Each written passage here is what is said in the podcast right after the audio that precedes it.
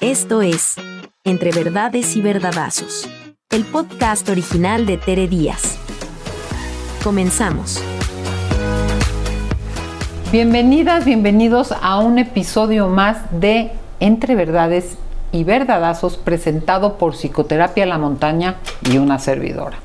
Estoy encantada de tener este tema motivo de muchos estudios míos, de muchas terapias dadas, de grandes desvelos, de este libro que ven aquí, que es eh, ¿de qué va esto cuando me involucro con alguien que ya está involucrado con alguien más? Y para eso invité a Romina Sacre, qué gusto que estés aquí. Ella es escritora, emprendedora mexicana y abre su corazón porque ya estuvimos platicando para poner sobre la mesa esto que la gente no consulta, le da miedo preguntar, se esconde, se culpa, se enoja, pero que es un tema que pasa, que pasa mucho, mucha gente consulta, por de ahí la invitación a ti, de ahí eh, este, este libro, para poder entender este fenómeno que puede ser muy lastimoso, pero que es muy humano. Gracias, Romina. ¿Cómo estás? Ay, Tere, estoy feliz de la vida de estar aquí contigo. Quiero eh, aprovechar este momento para decir que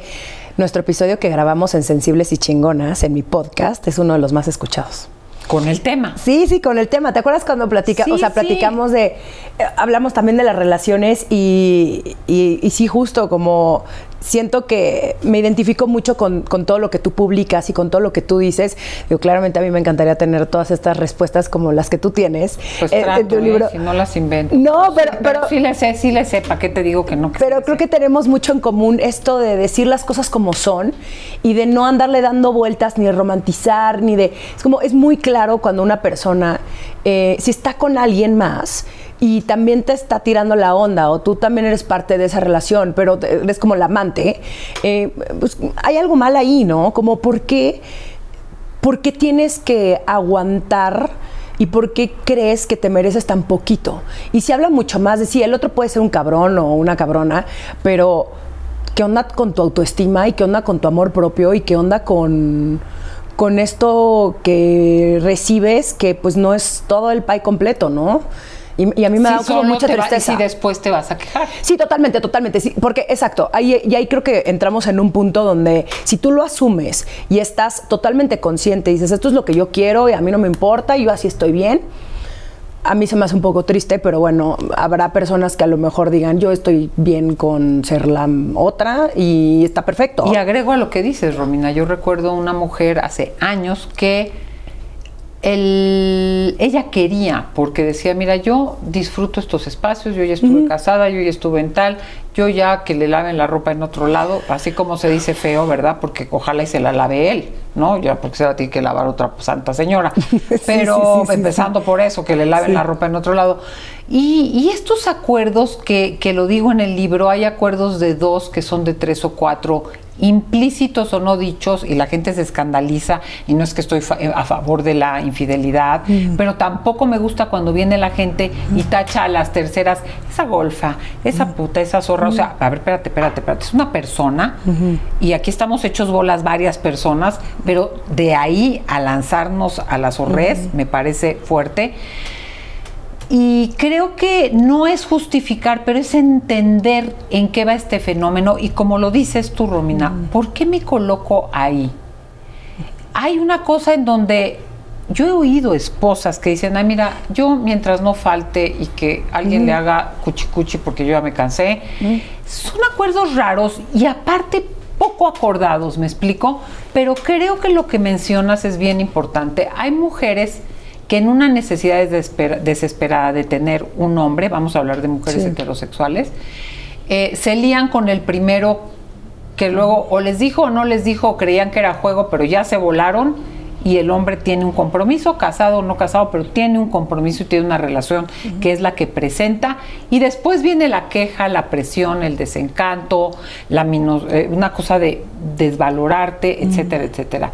Me encantaría escucharte, como decías, es un tema que has hablado, es un tema muy escuchado en tu, en, en todo lo que haces, porque tienes tus redes y tienes tu podcast de sensibles y chingonas. Y desde tu experiencia, yo te preguntaría esto, mm. y no es terapia. ¿Cómo entraste, cómo transitaste y cómo saliste? Uf, eh, sí, justamente en, en mi nuevo libro, En el amor en los tiempos de like, hablo de una relación que yo tuve hace muchos años con un güey que mm, yo viví en Nueva York eh, cinco años porque yo estudié actuación ahí.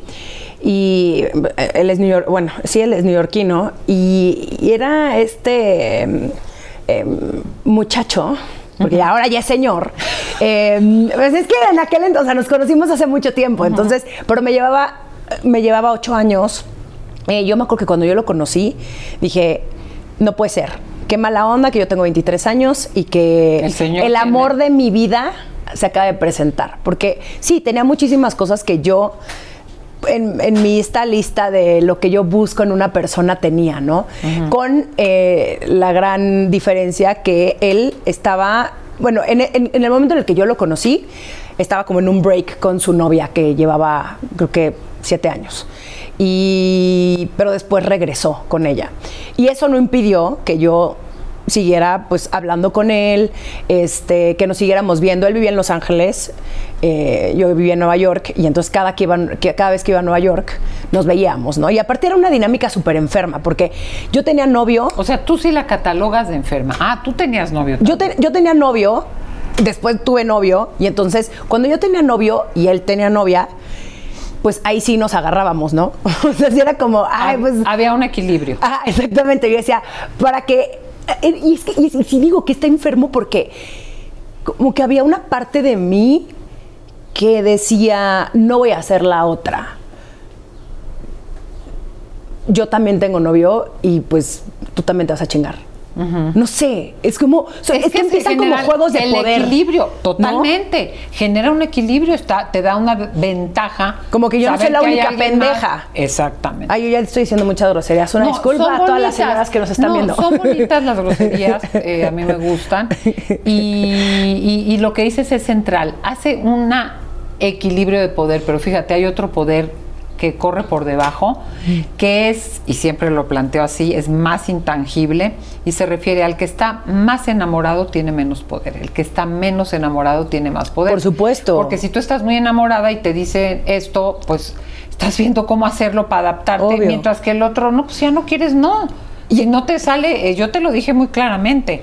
Por eso siempre digo, el que tiene más poder tiene más responsabilidad. No es que ella es un adulto y quiso, sí, pero está que patina, sufriendo, tú no te vas a mover, pues párale tú, ¿no?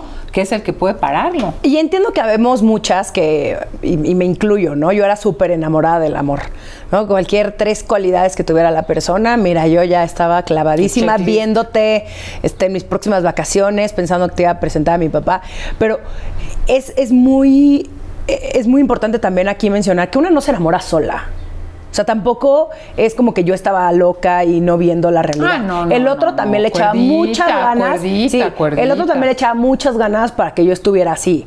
Desde buscarme, pero aparte hay algo de lo prohibido que por lo menos a mí se me hacía de lo más atractivo. Ah, no te lo voy a decir.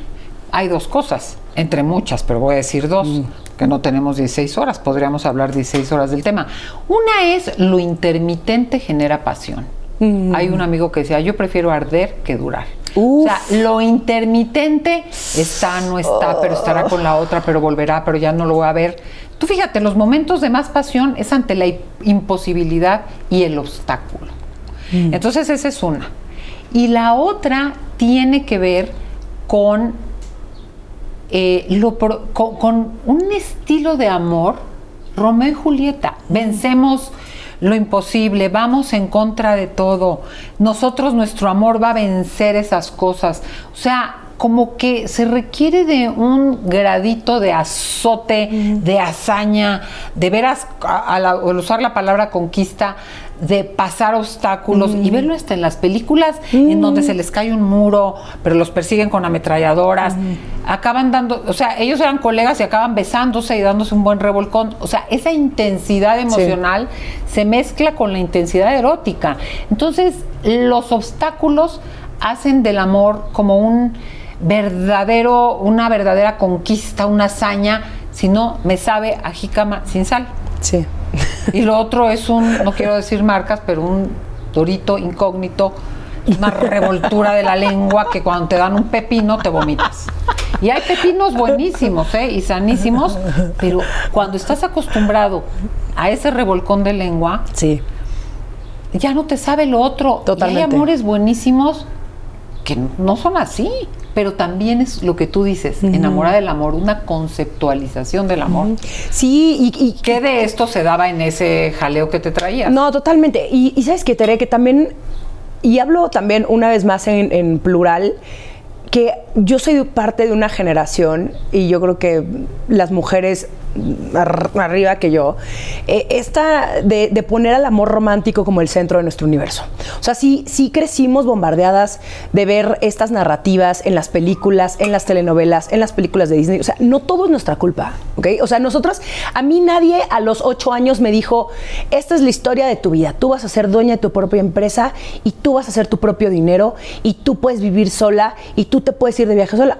A mí claramente nadie me contó esa historia. A mí las únicas historias que me contaban era Mariala del Barrio, donde todo era tragedia durante 120 capítulos para que por fin terminaran casándose. O sea, sí nos venden este, esta idea, y, y lo menciona una autora que se llama Coral Herrera en sus libros, donde te venden la idea del paraíso romántico, ¿no? Y que entonces es, no importa todo lo que yo tenga que pasar, ¿no? Y en mi caso, en esta relación, donde fui la amante, pero yo le pinté el cuerno a mi novio, pero nos veíamos y, güey, y, y era un, era un pero yo le dejaba de hablar, pero después él me volvía a buscar y se aparecía fuera de mi casa con unas flores, y después me robaba un beso, y después o sea, y, es súper desgastante. Y así estuve muchísimos años. Y es curiosísimo que en un momento de, nuestra de nuestras vidas, cuando los dos estábamos solteros y después de muchos años, después de que yo ya había regresado a México, ¿Ya siempre eh, no o qué? Sí, exacto. Nos volvimos a ver y los dos en un momento donde pudimos haber tomado una decisión. Y de hecho yo fui también la que le dijo,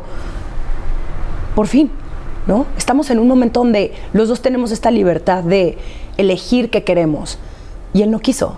Entonces también ahí está como la respuesta de por ahí no era. Y claro, eh, o sea, sigo escribiéndome con él, pero desde otro lado, ya no desde el lado, como que supimos también Transformaste la exactamente, relación. exactamente. Y hoy O sea, somos eso fue y ya no estamos ahí. Exacto, no somos los mejores amigos tampoco, pero nos podemos escribir, nos tenemos mucho cariño, pero tenemos acomodadísimo dónde está nuestra relación y nuestro cariño. Y creo que también eso está bien padre, que no terminó todo tampoco en te odio y creo que éramos muy inmaduros los dos. Te digo algo, Muy. es que dices mil cosas súper rescatables, me encanta, y me encanta cómo lo procesas, porque eso da cuenta de que la gente puede procesar experiencias de vida así y no quedarse, fui una tarada, eso me pasó. me o en dieron la romantizarlo, cara". o en romantizarlo también en el, en el amor, en el grandísimo amor que pudo haber sido. Güey, no. Es que no. fíjate que dices más cosas y se me van a olvidar, acuérdate que te comenté de la edad.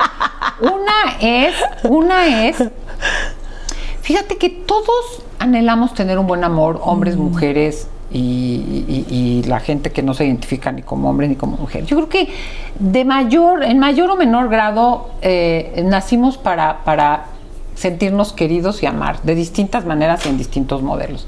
Pero a las mujeres sí nos meten la idea del amor como proyecto de vida principal. Tú dices gente de tu, de tu generación. Yo conozco chavas más chicas que tú. Ya cuando uno dice chavo es que es de otra generación. Pero bueno, niñas, mujeres más jóvenes que tú, que dices, están terminando la carrera, algunas están haciendo una maestría y las oyes sentadas hablando de hombres. O sea, nadie pregunta, y si una no tiene novio, casi ni le preguntan nada de la vida, de su empresa que inició, del viaje que realizó, de... Es una priorización del amor como proyecto de vida casi único, que de ahí surge muchos problemas, porque puede ser una chingona aquí y allá, ¿no? Tú que dices en. Y eso, pues sí, pero soltera. No, pero pues. Pobrecita. O sea, mal. La otra que dices es, ¿por qué todas las relaciones tienen que acabar mal? O sea, ¿por qué no el paso del tiempo, la madurez, el trabajo personal, y para eso tenemos psicoterapia, la montaña, tu libro del amor en los tiempos de like, mi libro de por qué nos mentimos, nos amamos, y muchas cosas más, puedo actualizar la relación y entender la que yo era, dónde estaba y lo que yo soy. Pareciera que tenemos que acabar agarrados del chongo en vez de poner las cosas en lo donde están. Y otra cosa que dices eh, tiene que ver con, ya se me olvidó, ¿ves? pero tiene que ver, a ver si me acuerdo, con uno va entendiendo el amor de manera distinta en las distintas etapas de la vida y ya el tú y yo somos uno mismo, el hubiéramos podido y no pudimos.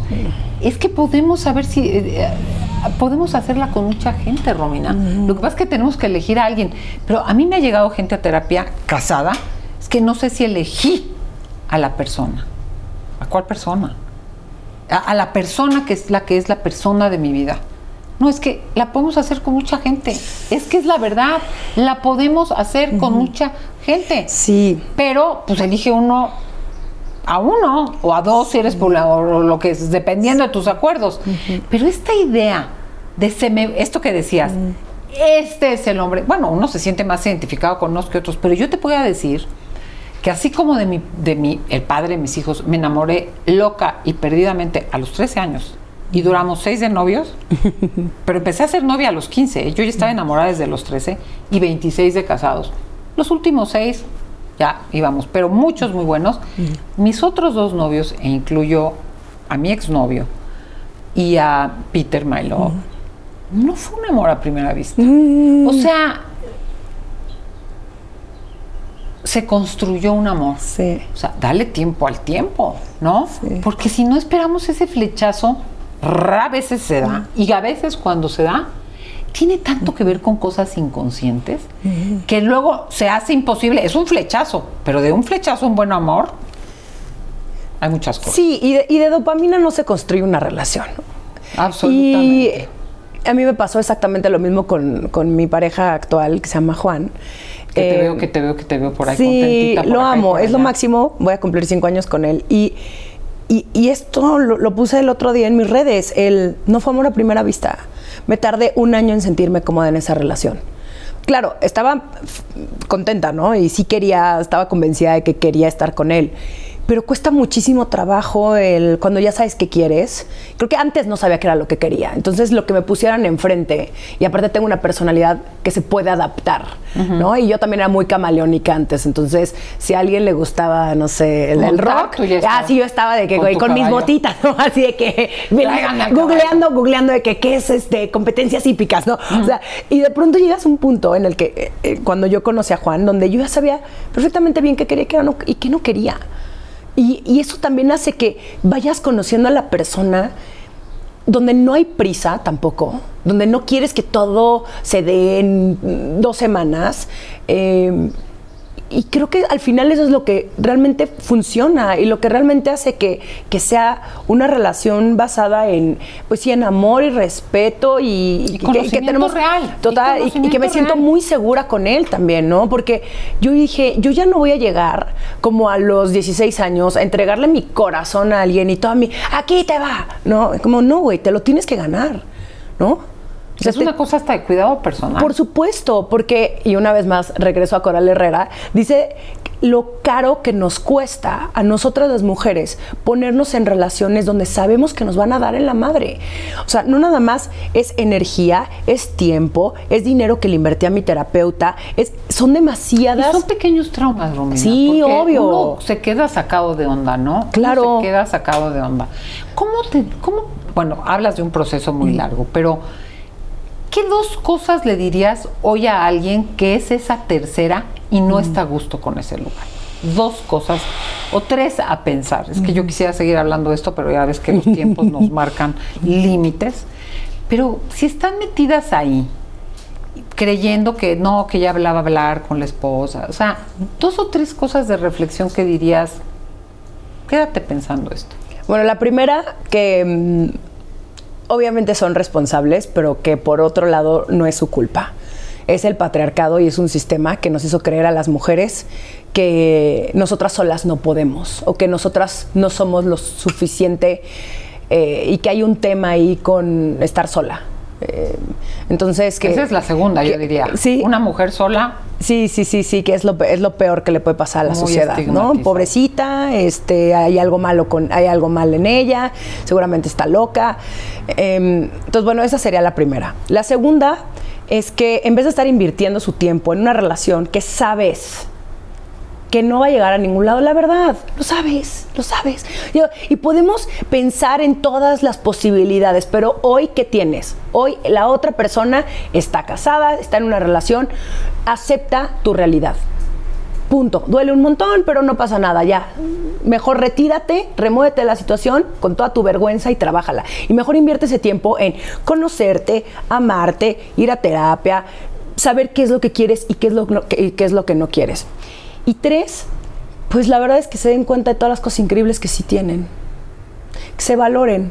O sea, muchas veces solamente vemos lo que no tenemos y no vemos todas las cosas increíbles y hermosas que tenemos todas las personas. Y no les damos valor, porque no, si no hay un hombre no. tiene valor. Eh, porque nos, nada más nos estamos validando a través del otro. Y es muy triste. Honestamente, creo que podríamos hacer una revolución las mujeres si tan solo viéramos lo que somos y, nos quisiéramos y nos aceptáramos y no estuviéramos aceptando las migajas que nos da la otra persona. Y a mí eso me da muchísima tristeza. Yo digo, uy, o sea, yo tuve la oportunidad de salir, obviamente, de estas relaciones porque le he trabajado muchísimo, porque he ido a terapia, porque me valoro, porque me quiero, porque bla. Pero también yo estuve ahí, entonces también me da como mucha compasión el verme y decir, uff, es que hace muchos años yo no tenía estas herramientas. ¿No? Yo no tenía esta información. Pero hoy, afortunadamente, Tere, y eso es algo que, a ver, cuando yo viví esto, pues no había, no, no ni, ni estaba tan fuerte el, el, tema del amor propio, de la autoestima y todas estas herramientas, este desarrollo personal. Pero hoy sí, o sea, hoy existe tu podcast, existen los libros, existen un montón de personas allá afuera que te pueden dar una idea de, para cómo conocerte mejor. Y, esa es la única, y esa es yo creo que la única eh, como herramienta más fuerte, lo que te va a dar seguridad de que vas a estar bien el día de mañana sola o con una pareja. Porque el hecho tampoco de estar en una pareja ya significa que ya la armaste. Tampoco. ¿por, qué también creemos que es como, ah, yo ya tengo a Juan, bueno, ya chingue? No, al contrario, es seguir trabajando en mí porque si el día de mañana yo ya no quiero estar con Juan o Juan ya no quiere estar conmigo. O se acabó nuestro ciclo. exactamente. O el amor ya, ya no, ya nos queremos mucho, pero ya no existe este amor de pareja. No va para tanto. Yo sé que voy a estar bien. Me va a doler, por supuesto, muchísimo. Y seguramente necesitaré muchas horas de terapia. Pero sé que voy a estar bien, porque no he puesto a mi novio como el centro de mi universo yo creo que la vida es un gran pastel y la pareja se lleva una gran rebanada. Sí, sí, sí. Pero ¿cuáles son tus otras rebanadas? Es lo que estás diciendo. Y algo que me encanta y quiero cerrar, seamos si estamos en una situación así, seamos compasivas con nosotras y no nos juzguemos como seguramente juzgamos a otras mujeres, porque el hombre es un conquistador, así son los hombres, pero yo soy la, repito, ¿no? Las palabras clave que son la zorra, la puta, la golfa, la ña, ña, ña, ña, ña hay que tener compasión de lo que pasó y prepararnos para salir de ahí si no estamos cómodas y sabiendo que podemos encontrar algo más. Yo las invito a que lean el libro de Romina, El amor en los tiempos de like, el de por qué nos mentimos y nos amamos y por supuesto que consulten, aquí está la información, en Psicoterapia La Montaña. Ella salió con terapia, yo también he salido de varias con terapia y por qué no nos vamos a dar la oportunidad y hoy que hay terapias breves y unas consultas te ponen a pensar diferente, vamos a buscar otros caminos que nos generen bienestar y que aumenten nuestro proyecto de vida. Romina, gracias por estar aquí. No, muchísimas ¿Dónde gracias. te pueden encontrar? Me pueden encontrar en todas las redes sociales como arroba Romina Sacre y arroba sensibles y chingonas. Ahí la pueden encontrar, su libro échenselo y yo agrego que a mí me pueden encontrar en teredias.com, hay cursos online, hay libros, hay blogs, hay información eh, de todo y de todo y por supuesto este equipo de profesionistas de psicoterapia a la montaña que tienen la especialidad que necesitas para darte un empujón. Nadie te va a sacar del bache, pero una buena mano para que te empujes para afuera, la hay. Entonces búscanos y consúltanos. Gracias por estar aquí y no te pierdas ni los episodios pasados ni los futuros. Gracias. Hasta aquí llegamos con Entre Verdades y Verdadazos, con Tere Díaz. Nos escuchamos en el próximo capítulo.